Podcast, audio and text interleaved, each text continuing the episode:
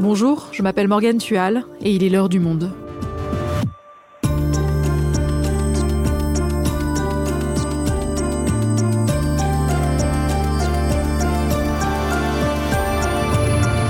Aujourd'hui, ils n'ont qu'un objectif, qu'une mission, sauver des vies.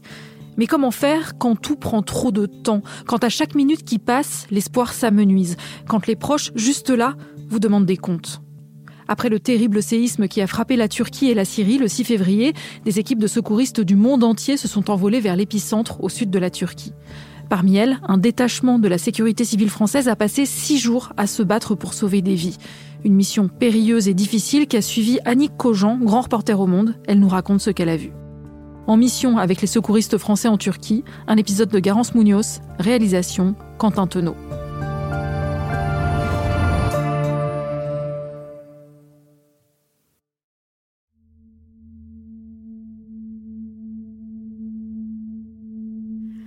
Arriver sur la scène d'un chantier, on appelle ça un chantier, c'est-à-dire en fait c'est un immeuble détruit ou plusieurs immeubles détruits, sont des gravats, des décombres, de, de la poussière.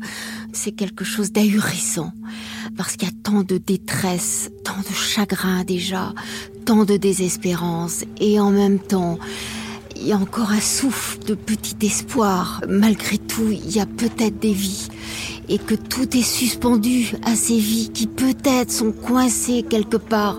Il y a des parents, des grands-parents, des enfants, des gens qui sont euh, complètement euh, ébouriffés, encore ahuris, qui essaient d'attirer l'attention des sauveteurs en leur disant c'est par là, c'est par là, fouillez plutôt à droite, j'ai entendu des bruits, il a entendu, il paraît que quelqu'un dit que, il paraît, il paraît, pour essayer d'indiquer aux sauveteurs de quel côté aller. Et puis les voilà les perceuses, les, marteaux-piqueurs qui commencent à, à, faire leur travail. Quelques bulldozers arrivent aussi sur certains chantiers, des pelleteuses. Et ça fait un boucan phénoménal. Et puis de temps en temps, il y a un coup de sifflet, tout le monde reste figé. On apprend peu à peu que ça veut dire silence, on a peut-être entendu quelque chose. Et puis il y a une voix qui hurle en turc. C'est arrivé que ce soit hurlé en français aussi, parce qu'il n'y a pas forcément de traducteur. Est-ce que vous nous entendez? Est-ce qu'il y a quelqu'un qui nous entend? Tout le monde se tait. Il y a un grand silence en général. Moi, en tout cas, quand j'étais là, ça a toujours été suivi d'un silence. Il n'y avait pas d'écho, il n'y avait pas de bruit, etc. Et puis à nouveau, bah voilà, les pelleteuses reprennent, les bulldozers, les, les, les marteaux-piqueurs, etc. Le brouhaha de la foule. Voilà ce qui se passe. C'est une impression très, très lourde, très pesante et, et perpétuellement angoissante parce que les familles des victimes sont là et elles ont leur euh, respiration suspendue à ce qu'on va découvrir dans les gravats.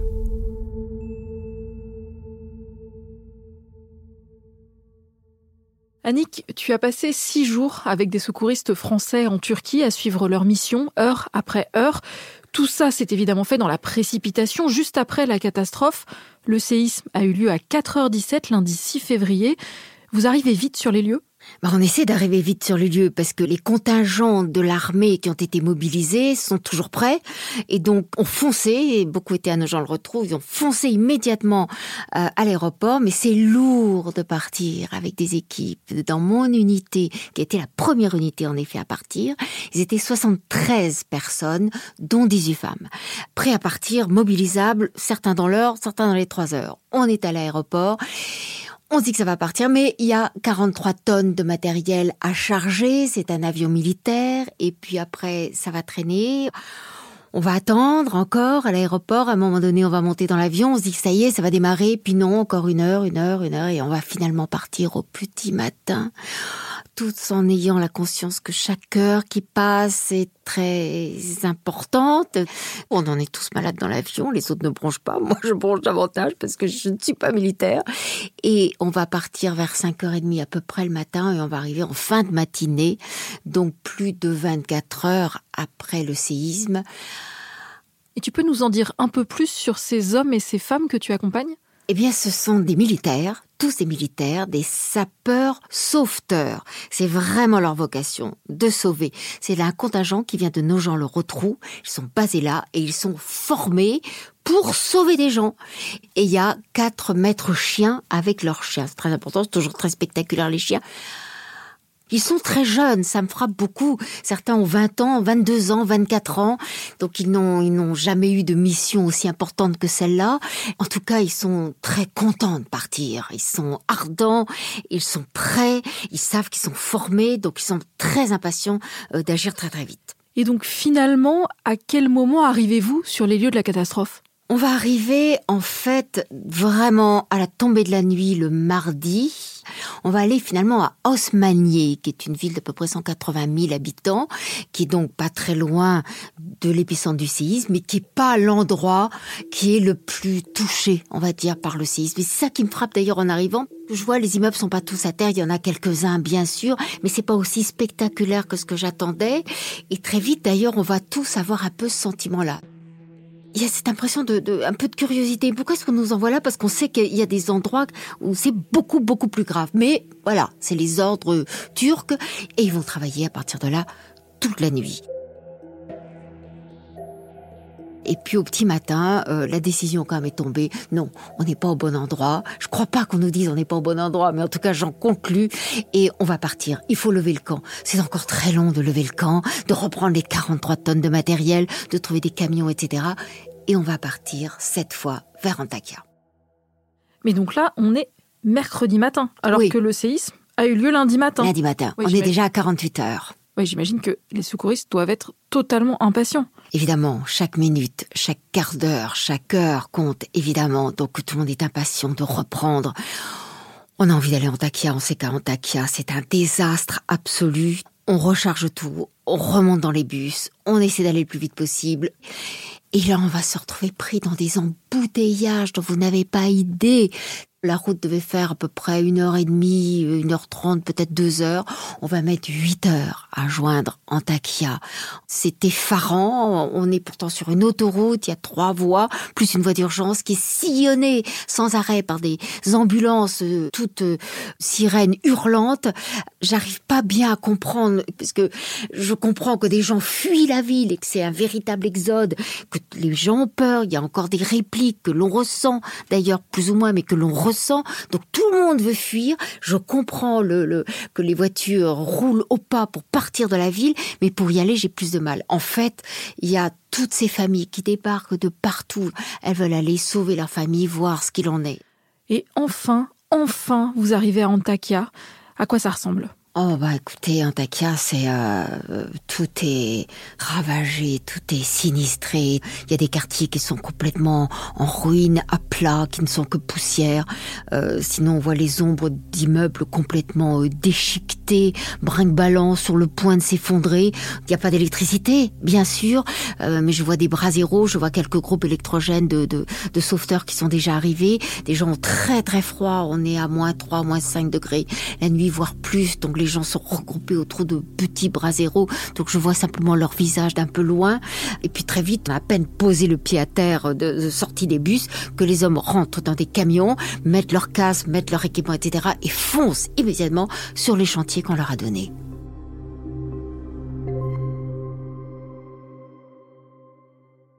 Alors comment ça fonctionne sur place? Comment font-ils concrètement pour trouver des survivants et les extraire des décombres? D'abord, ce sont des équipes euh, professionnelles, euh, ultra préparées et très organisées. Chacun a son rôle, chacun intervient au moment où il le faut, etc. Ils sont rapides, leurs gestes sont précis. Évidemment, ils évaluent le chantier sur lequel ils arrivent, ils débarquent, euh, combien d'étages, qu'est-ce qui s'est passé, est-ce que l'immeuble s'est affaissé comme un château de cartes, ou bien est-ce que c'est le genre millefeuille tout s'est écrasé parce qu'ils vont se mettre avec marteau-piqueur, perceuse, un vrai travail de mineur pour essayer de se frayer entre deux dalles, de creuser des couloirs, descendre à un mètre, puis à un mètre, ils se rendent compte que peut-être il y a une poche de vie parce que le matériel des Français en tout cas est extrêmement sophistiqué, permet même de vérifier s'il y a une respiration, enfin même le mouvement d'une cage thoracique respirant peut aussi être capté. Le moindre espoir, c'est la première des choses, est-ce qu'il y a une chance de poche de survie? On fait une petite enquête, évidemment, de l'environnement. S'il y a des voisins, s'il y a de la famille, on les écoute, évidemment. Est-ce qu'on a entendu des voix? Qui est supposé se trouver là? Il y a quelqu'un ici qui est mon ami. Il y a eu une réponse Il y en a eu une. Quand? C'était aujourd'hui, ce matin. Aujourd'hui, ce matin, ok. 9h30. De 7h jusqu'à environ 19h, tout le monde a fait de son mieux. Il y avait des gens qui appelaient aussi. Et puis il y a les chiens dont tu parlais tout à l'heure. Ah, les chiens sont essentiels, c'est une aide considérable dans une équipe de sauveteurs. Ce sont des malinois. Ils sont formés. C'est un jeu pour les chiens. Les chiens s'amusent, les chiens sont très impatients. Les chiens euh, ont hâte, ils ont fait beaucoup d'avions, ils ont fait beaucoup de bus, ils en peuvent plus. Et donc dès qu'on les lâche, ils partent en courant. Et on a vraiment besoin d'eux parce que quand il y a des chantiers qui font 800 mètres carrés, comme c'était le cas l'un des premiers chantiers que j'ai vus, ils vont permettre de prioriser un endroit. Là, ce sera la première indication s'ils marquent. Alors je mets marque entre guillemets, c'est-à-dire que marquer, le marquage par un chien est une excellente indication, c'est la meilleure qui puisse être, avant même les radars, etc., de l'existence d'une vie humaine présente sous les décombres. Mais il y a plusieurs façons de marquer. Moi, j'ai vu à plusieurs moments le chien effectivement marquer son intérêt, mais qui était un peu ambigu et on pouvait ne pas savoir.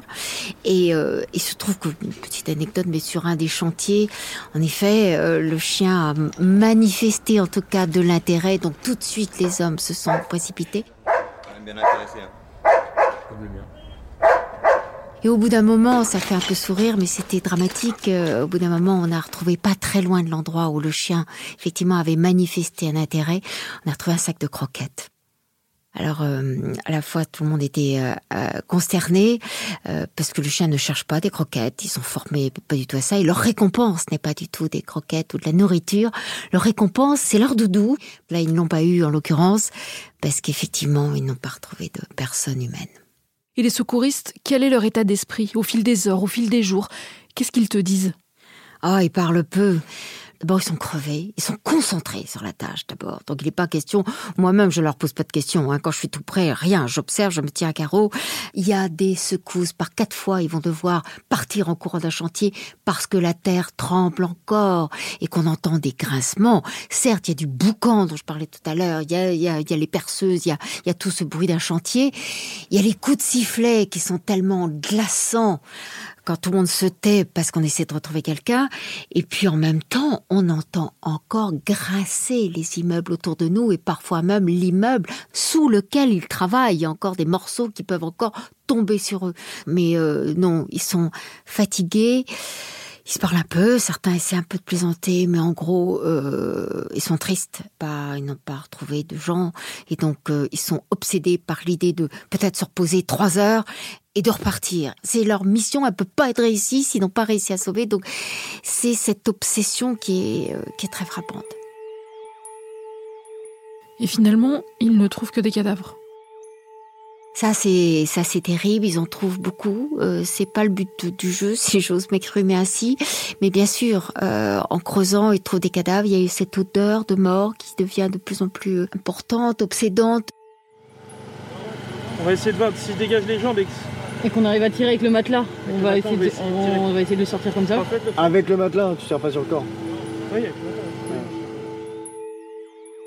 Je pense que certains jeunes gens ont vu des, des corps euh, auxquels ils ne s'attendaient pas, bien sûr.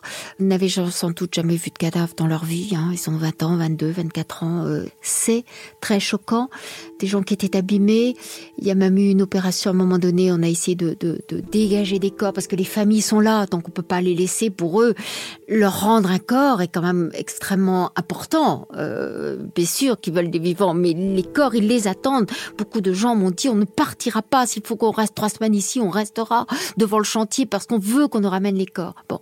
Et donc, très vite, effectivement, les jeunes sauveteurs comprennent que, bah oui, ça fait aussi partie de leur boulot. D'ailleurs, le colonel leur a dit, euh, c'est aussi une tâche noble.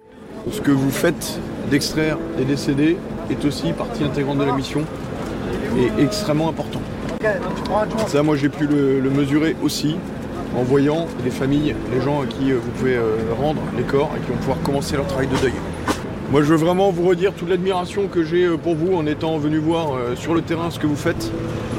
Euh, c'est extraordinaire. Et puis, on refera un bilan à la fin de, notre mission.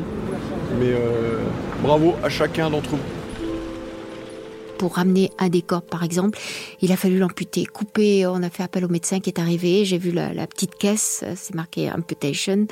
Et il a fallu couper un pied pour euh, dégager un corps. Et il a fallu à un moment donné euh, dégager un petit garçon qu'on a remis à son papa qui était prostré, qui est parti dans un grand silence sans dire un mot. Il a fallu rapporter euh, d'autres corps plus ou moins abîmés. Je crois qu'il y avait une petite fille qui était serrée contre son papa. Les deux étaient morts aussi. Donc c'est des scènes très très obsédantes. Oui, ils, n'ont pas ramené de vivants, mais ils ont ramené euh, plusieurs dizaines de morts. Et finalement, ils décident de repartir. Oui, sur le dernier chantier, tous les signes qui avaient laissé espérer qu'il y avait de la vie dans un des, dans deux des chantiers sur lesquels étaient les Français, bien ça menuisait. Et puis petit à petit, il y avait plus du tout, du tout. Il y avait plus de mouvement.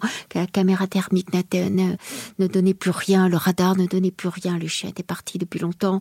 Euh, il y a simplement au milieu de l'après-midi, il y a un homme qui a surgi comme ça, qui était témoin de la scène qui était devant, on savait que c'était, il était de la famille, est entré dans le chantier et a hurlé Maman, maman, tu m'entends, maman, on va te sortir de là.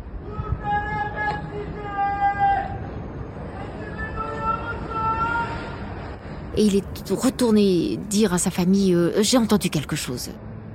C'était pas vrai, ou peut-être a-t-il eu l'impression d'eux, mais tout le monde savait qu'il n'y avait plus personne. Le lieutenant euh, est arrivé le soir et a dit on arrête. Simplement, c'est pas facile d'arrêter quand la famille est là, quand elle attend, etc. Et quand elle a compris, la famille que les Français allaient partir, eh ben, il y a eu des cris, il y a eu des insultes même, il y a eu, vous nous trahissez, vous partez, c'est honteux, etc. Le lieutenant est allé leur parler, il a fallu un traducteur, etc. Et le traducteur était malheureux parce qu'il savait combien les, secouristes avaient bossé comme des malades et qu'ils étaient eux-mêmes tellement tristes de partir. Et le traducteur lui-même a pris sur lui de dire, je, vous en supplie, les traitez pas mal, ils ont tout fait ce qu'ils ont pu, je vous assure, j'étais avec eux, etc. Bref, ils sont partis. Et puis ils ont débranché le groupe électrogène et l'immeuble à nouveau est tombé dans un, à la fois dans un grand silence et dans la nuit noire.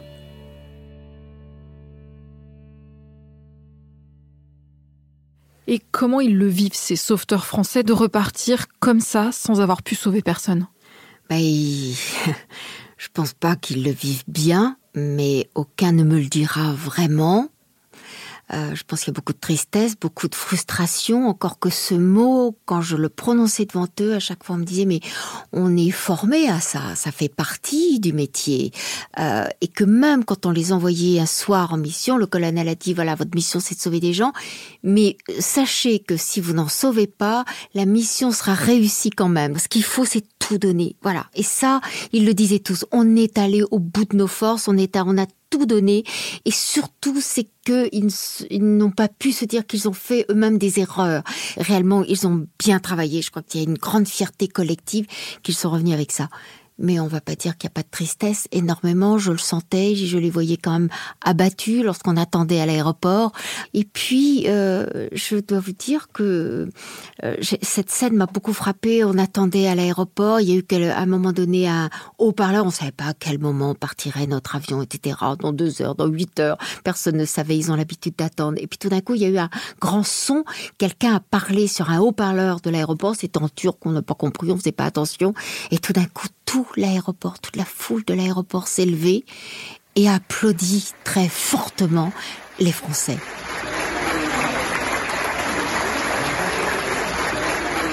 ils étaient sidérés à regarder autour d'eux, ils pouvaient pas croire que c'était pour eux. Mais oui, bien sûr, c'était pour eux. Et c'était assez frappant de voir qu'effectivement, partout où on marchait dans l'aéroport, les gens disaient merci, merci, merci, faisaient des signes, essayaient de les toucher, toucher leur uniforme, etc. Donc on sentait qu'il y avait une gratitude.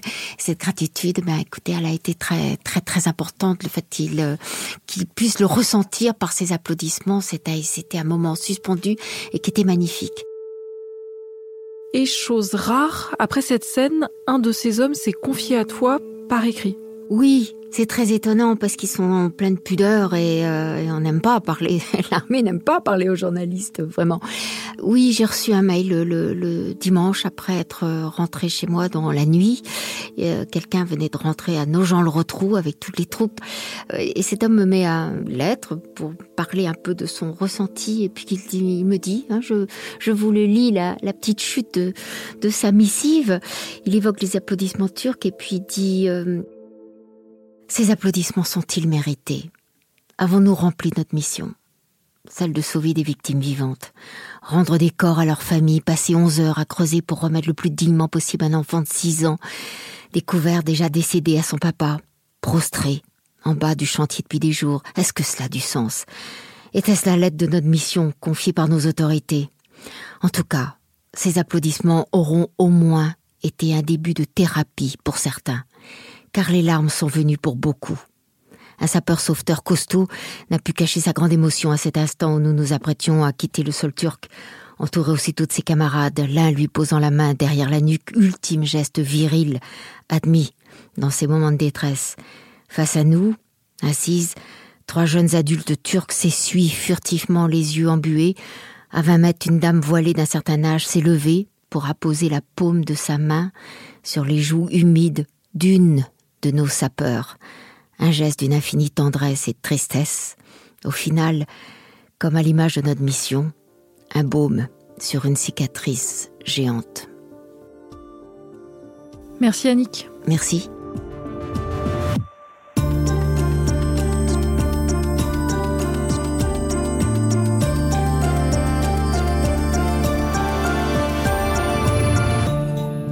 Et pour suivre au jour le jour la situation dans les zones frappées par ces séismes, abonnez-vous sur notre site lemonde.fr.